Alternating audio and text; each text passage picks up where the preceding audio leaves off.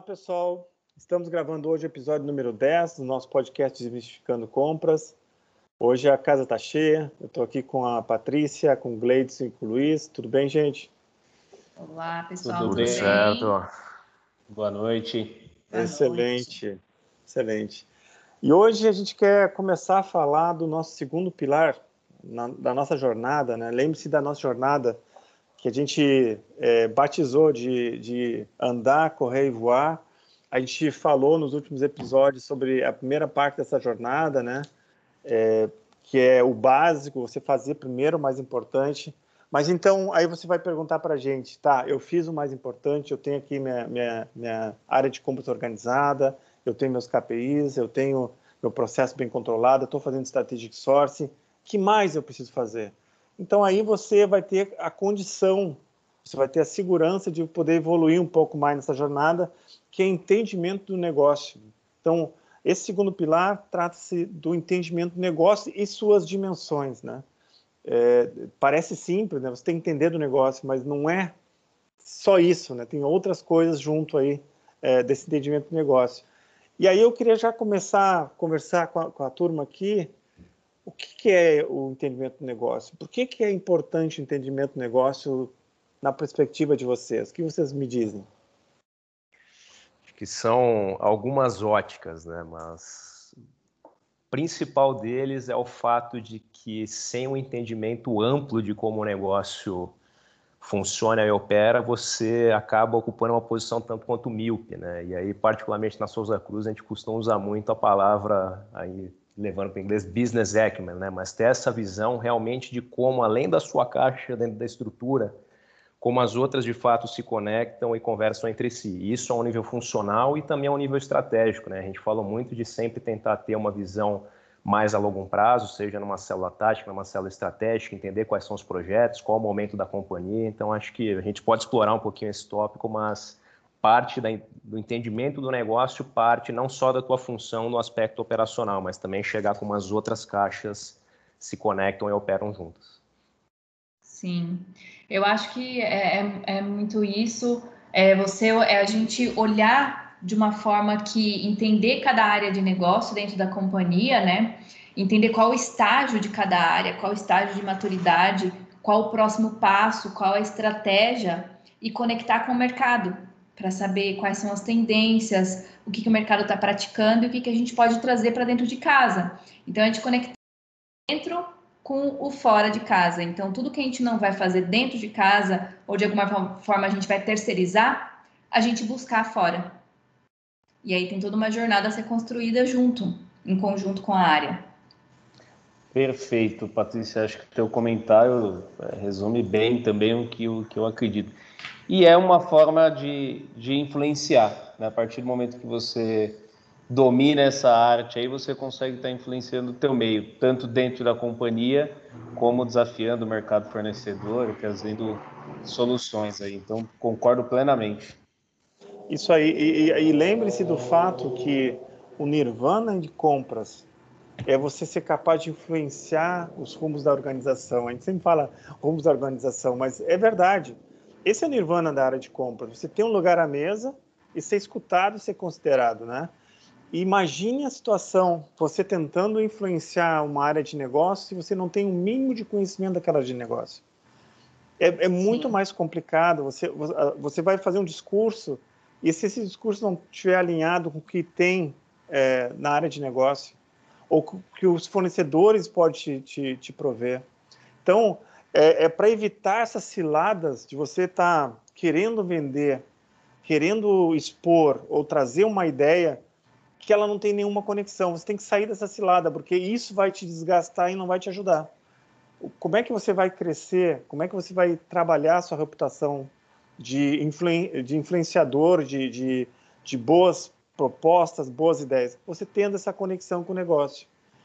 E, e, mas agora uma pergunta de novo, uma pergunta para vocês é, legal, entendimento do negócio, a gente precisa entender o que as nossas áreas fazem, a gente precisa entender o que o mercado oferece, mas e como a gente faz isso? Essa é a pergunta que eu acho que as pessoas estão nos escutando. Como é que a gente faz isso? Se você é um comprador ou se você é um gestor, que, quais, quais são as coisas que nós podemos fazer para chegar nessa, nessa fase de entendimento? Olha, minha opinião é um negócio que eu acredito muito. Toda vez que existe um estudante que está pronto, os professores aparecem em algum momento da jornada. Então, acho que o primeiro fator é interesse. Se você está numa posição que te dá, seja uma visão estratégica, tática, operacional dentro da estrutura de compras, e não demonstra o mínimo interesse em se aprofundar como forma de entender de fato aquela demanda e criar uma opinião sobre o assunto, sobre qualquer que seja a negociação que você esteja fazendo, acho que é interessante parar e olhar um pouco com mais calma, porque eu acho que a base de tudo começa no interesse e de fato nessa vontade de desenvolver como forma de tomar corpo daquela cadeira, de se tornar o dono daquela cadeira de alguma forma, né? E aí vem, e aí vem uma característica que a gente explorou lá no Comprador X, é, que eu acredito muito que é uma característica fundamental para quem trabalha em compras, que é ser curioso, né? É, você tem que pensar além, né? Acho que essa primeira coisa que a gente tem que fazer, respondendo à pergunta como, né? Tem que ir além, tem que ser curioso. O que mais tem nesse negócio? O que mais eu posso fazer? O que mais existe? O que, o mercado está fazendo? Essa curiosidade vai te levar para outras perguntas, para outras respostas e para um outro pensamento. E é o que a gente sempre fala, né? Se a gente simplesmente é, dentro de casa desenha um escopo e vai a mercado quadradinho, a gente vai receber algo bem quadradinho de volta também.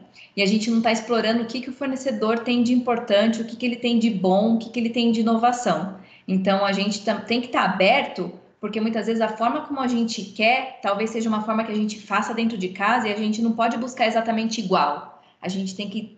Quem tem o expertise daquilo que a gente busca é o mercado. Então é isso que a gente tem que trazer para dentro de casa e desafiar, porque o nosso modelo muitas vezes não é o melhor modelo.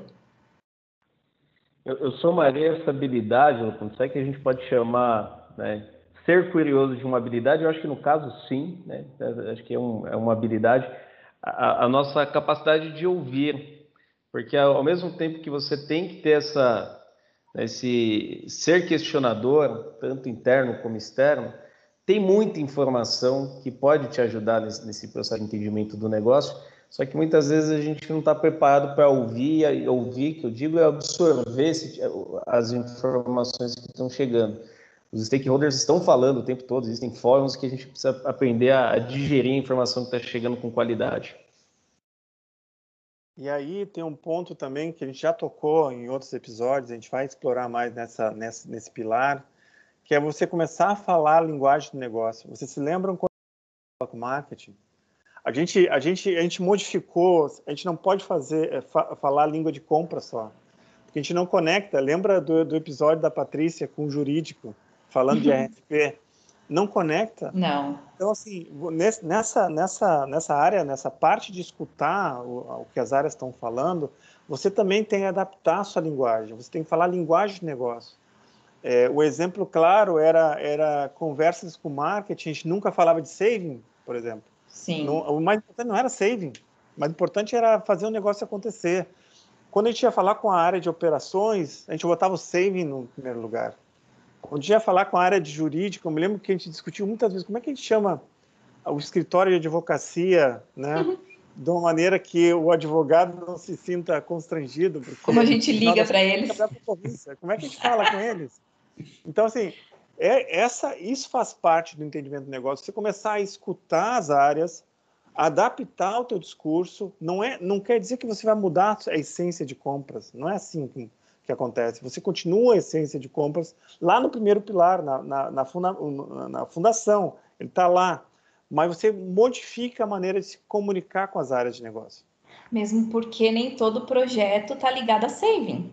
Exatamente. Você não chega para RH e diz que você vai entregar saving do plano de saúde, a menos que você tenha a intenção de negociar todo o valor de toda consulta que você vai fazer em, a âmbito nacional, que não vai acontecer. E está ligado totalmente, é uma contratação que está ligada totalmente à estratégia de RH, à retenção, atração de talentos. Então, saving não é a palavra, né? E, e lembrem-se que esse ponto de entender a área de negócio, falar a linguagem de negócio, ele se conecta também em, em é, treinar os nossos compradores a contar a história. Acho que essa é outra, outra coisa legal que a gente pode falar, não é? Uhum. Sim, sim. É quase um, um exercício de empatia, né? Eu acho que eu adicionaria o fato de ouvir tem que ser uma escuta ativa. É, e, e também, antes de entrar no storytelling, proximidade com o negócio também é essencial. Além do fato de ser curioso, interessado, a proximidade física com o negócio faz a diferença. E, e, parte do storytelling começa com você se colocando no lugar da outra parte do problema, né? Para capturar a intenção da pessoa que está te ouvindo. Então, se você não se aprofunda e não entende, já compromete um pedacinho ali do seu lugar na mesa, como o Loponte falou, no sentido de expor de uma forma construtiva e profunda ao mesmo tempo. É, Luiz, e, e, falando, fazendo um gancho né, com isso, é, muitas vezes a gente tem algumas ideias mirabolantes, mas no dia a dia quem implementa e quem cuida e quem toca a casinha é o outro lado, né? Então essa conexão é muito importante, porque o esforço que vai demandar do nosso cliente interno é muito grande em alguns projetos. Então a gente tem que entender o momento certo para fazer tais movimentos e para levar certas, certas mudanças, né? Perfeito. Eu acho que outro aspecto fundamental do storytelling, que, que a gente vai, inclusive, trazer um, um convidado para falar com a gente sobre isso, é quando você começa a praticar o storytelling, porque você tem aquilo, você escuta a área de negócio, você transforma a sua linguagem para se comunicar, mas você tem que passar a ideia muito rápido, você não tem muito tempo. É, se você é um convidado numa reunião específica de uma área de negócio, você vai ter um tempo muito pequeno. Então, você tem que exercitar essa capacidade de falar uma ideia complexa em pouco tempo. Isso o storytelling ajuda. E é por isso que a gente começou em, na área de compras a banir as apresentações, é, os PowerPoints. A gente começou, não, agora a gente vai apresentar só falando. Falando, usando outros artifícios, mas a gente não pode usar PowerPoint. Porque essa é a realidade. Você não tem PowerPoint quando encontra seu stakeholder no, no corredor ou quando encontra o presidente da companhia na, no elevador. No né? elevador. Então, assim, a gente tem que falar rápido. A gente tem que capturar aquele momento, usar aquele momento. E, assim, e não é só o head de compras, é todo mundo. Todo mundo tem que estar com essa, com essa função. E, e nessa questão do storytelling, Lupante, eu vejo que tem um, um ponto extremamente importante é que te força a, a, a fazer uma preparação muito bem feita. O storytelling é o fim, é o fim né? Então, você tem uma comunicação eficiente, vende o projeto, sim, vende o, vende o resultado da tua negociação, enfim. Mas para que você consiga construir esse storytelling, requer um, um, tempo e dedicação, entender todo o processo, né? cada detalhe ali, e isso desenvolve quem, o comprador, né? a equipe que está tocando esse, esse projeto. É aquela história, né? O comprador tem que ser vendedor também, né? Exato. Exato. Acho que, acho que a gente demorou muito tempo para entender isso, aí falando da área de compras como um todo, mas hoje, sem sombra de dúvida, é, é, se não for um bom vendedor, o resultado se torna pequeno, né? não tão relevante assim. Tá, e, e, e gente, falando mais um pouquinho é, desse entendimento do negócio, quando a gente fala de entendimento do negócio, não é só entender o seu negócio da sua empresa, você também estar aberto para o que, que o mercado está oferecendo. Né? Então, você tem que ouvir o seu fornecedor também. Então, é até legal que a gente, nesse, nesse pilar, a gente vai explorar a iniciativa B-Supplier que a gente fez na Souza Cruz, para possibilitar a gente ouvir mais fornecedores. Né? E o B-Supplier depois vai se, vai, vai se transformar no, no, numa aceleração de startup, mas é, é importante você saber o que, que o mercado está oferecendo. Eu acho que a gente teve alguns bons exemplos e alguns exemplos curiosos, né? Que quando a gente, quando a gente tinha um, um sourcing para fazer, um sourcing estratégico, é, e isso a gente foi adaptando conforme a gente foi evoluindo a nossa maturidade em compras.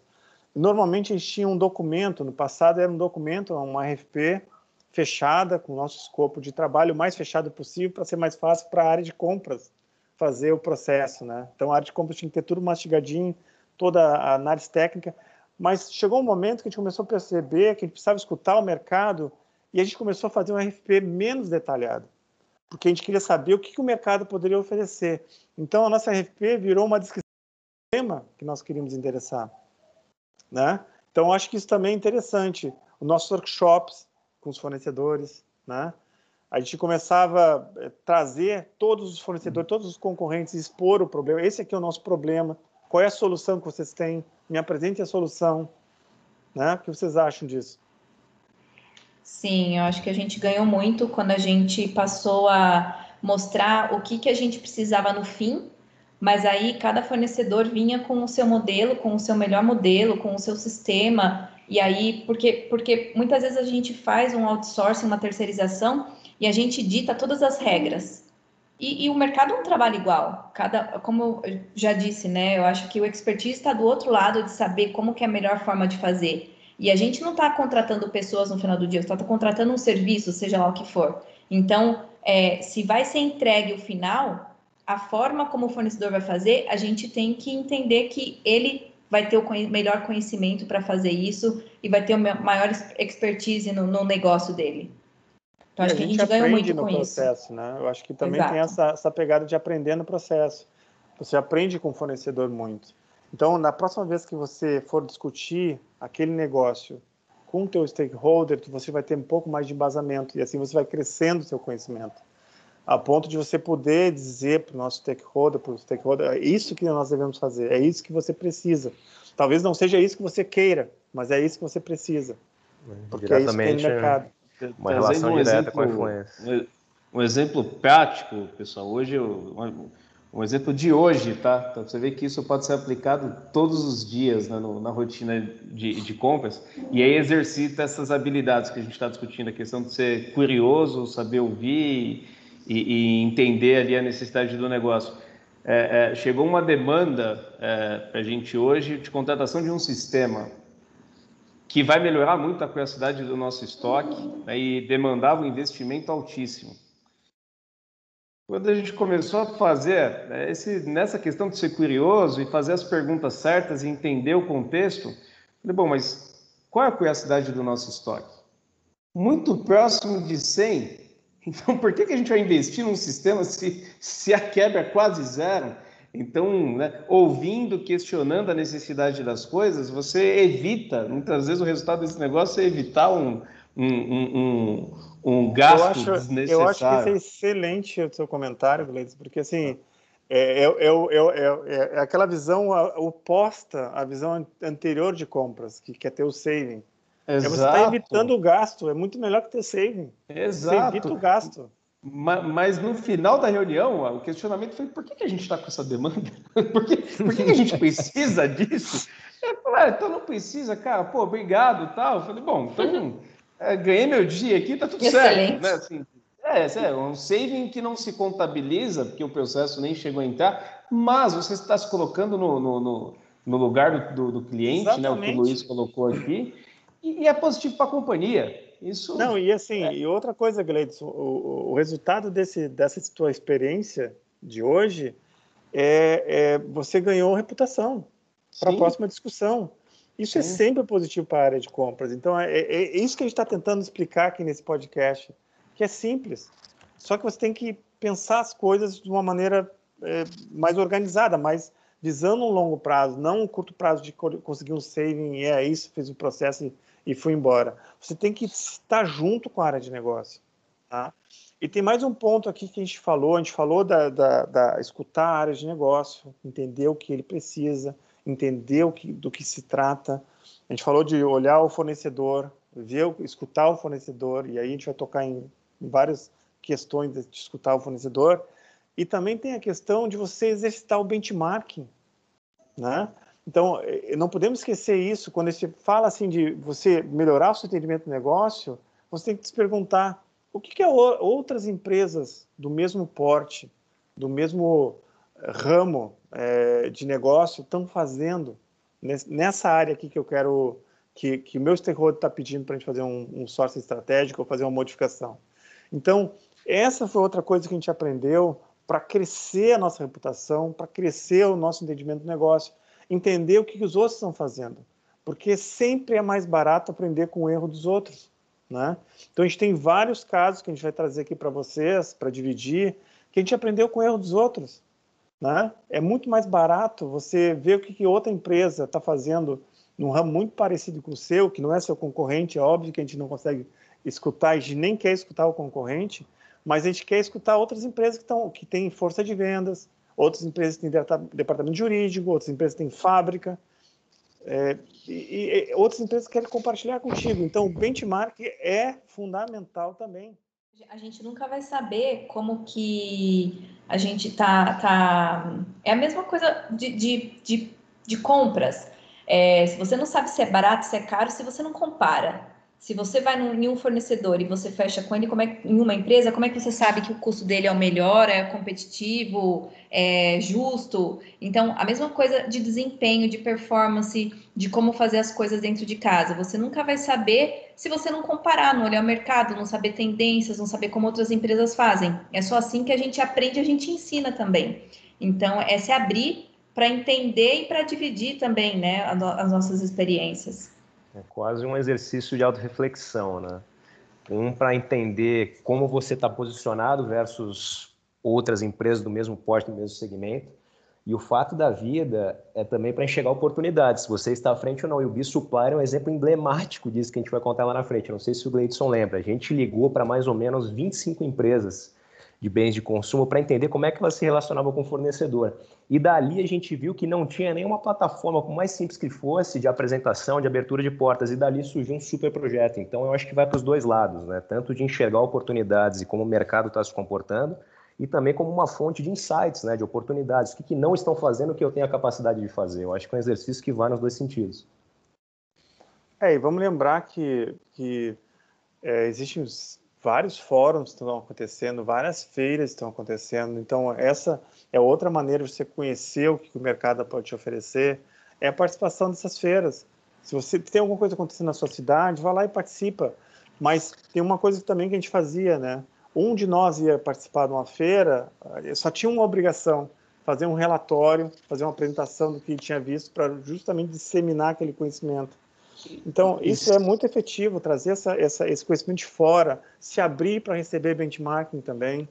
Não tem problema estar tá fazendo uma coisa diferente. Vamos aprender junto, vamos desenvolver junto.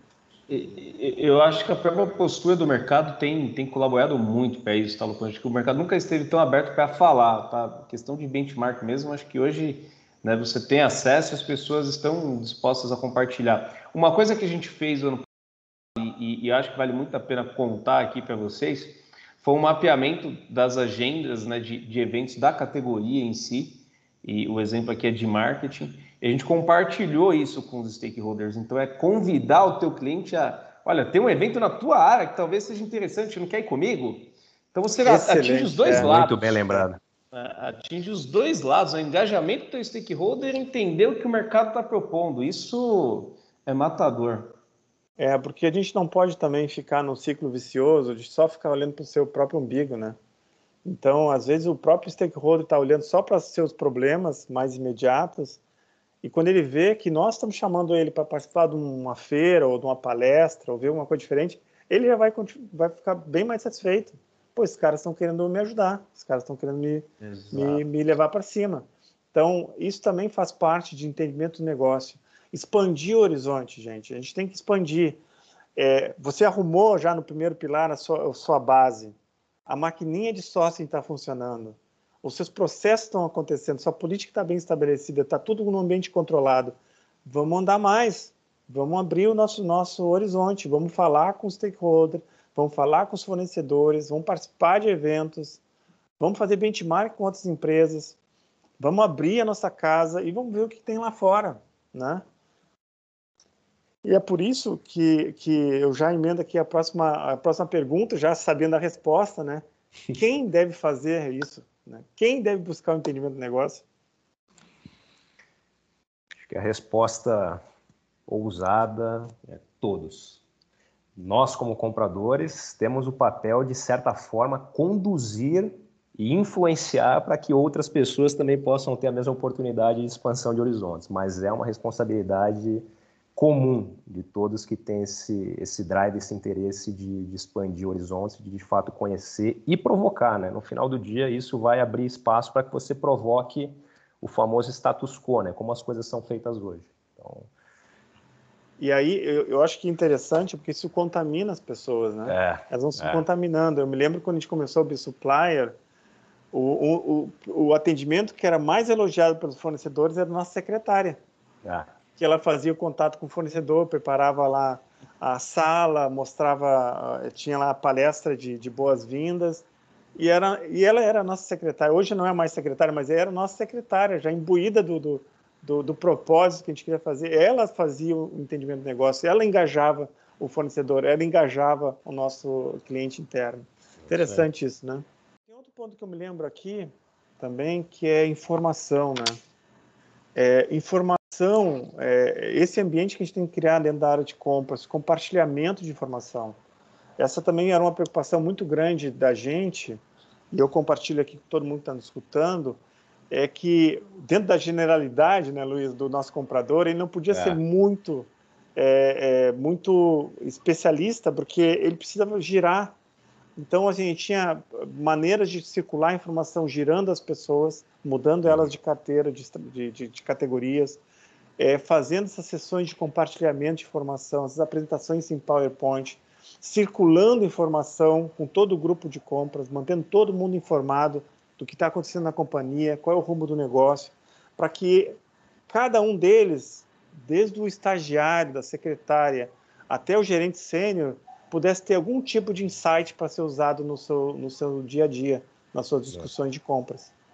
Não é? Algo que, que para mim era, era marcante, cara, quando a gente trabalhou junto em suprimentos, eram seus famosos updates semanais. Cara, era um resumo de tudo que aconteceu na semana, com uma visão de um head de compras que estava envolvido nos fóruns sênios da companhia, de uma forma muito digerida ali. Olha, a companhia está indo por esse caminho, a iniciativa assim está caminhando assado, esse foi o feedback. E isso incitava uma certa curiosidade de muitas vezes até você ou até o gerente, o analista conduzindo aquele processo para entender, cara, como assim? Me conta um pouco mais, eu nem sabia que a gente fazia isso ou aquilo. Então, eu acho que esse fator de disseminar informação e abrir essa porta está diretamente conectado com o fator curiosidade, de empoderamento, de sentimento de dono da cadeira. Eu acho que as coisas se conectam muito bem. E informação é parte, assim, fundamental, por mais simples que seja. É fundamental e, e fundamental. a gente entende que nem todo mundo vai dar o seu valor, é, ou o valor que deve ser dado, mas Alguns vão, e alguns vão e vão dar muito bem, é bons resultados, né? Mas aquilo, Ponte, queria até deixar uma dica, assim, que, que é, eu, eu acho que sim, comunicação é fundamental, mas você falar de uma maneira apropriada para o público correto, assim, sabe? O, o, o, Luiz sacou a questão do update, acho que a questão do, do update era muito uma linguagem simples, né, e que desperta essa, essa curiosidade. Então, você precisa fazer um mapeamento. A gente trabalhou muito em em jornal, né? É, é, em jornal interno. Assim, como é que a gente presta conta para o nosso stakeholder? Então a gente criou esse jornal uma vez por mês. Eu, a gente divulgava isso para o pessoal né, de, de, marketing também voltando no, no, ponto, onde a gente contava um pouco dos resultados financeiros e contava curiosidades, alguma coisa do tipo,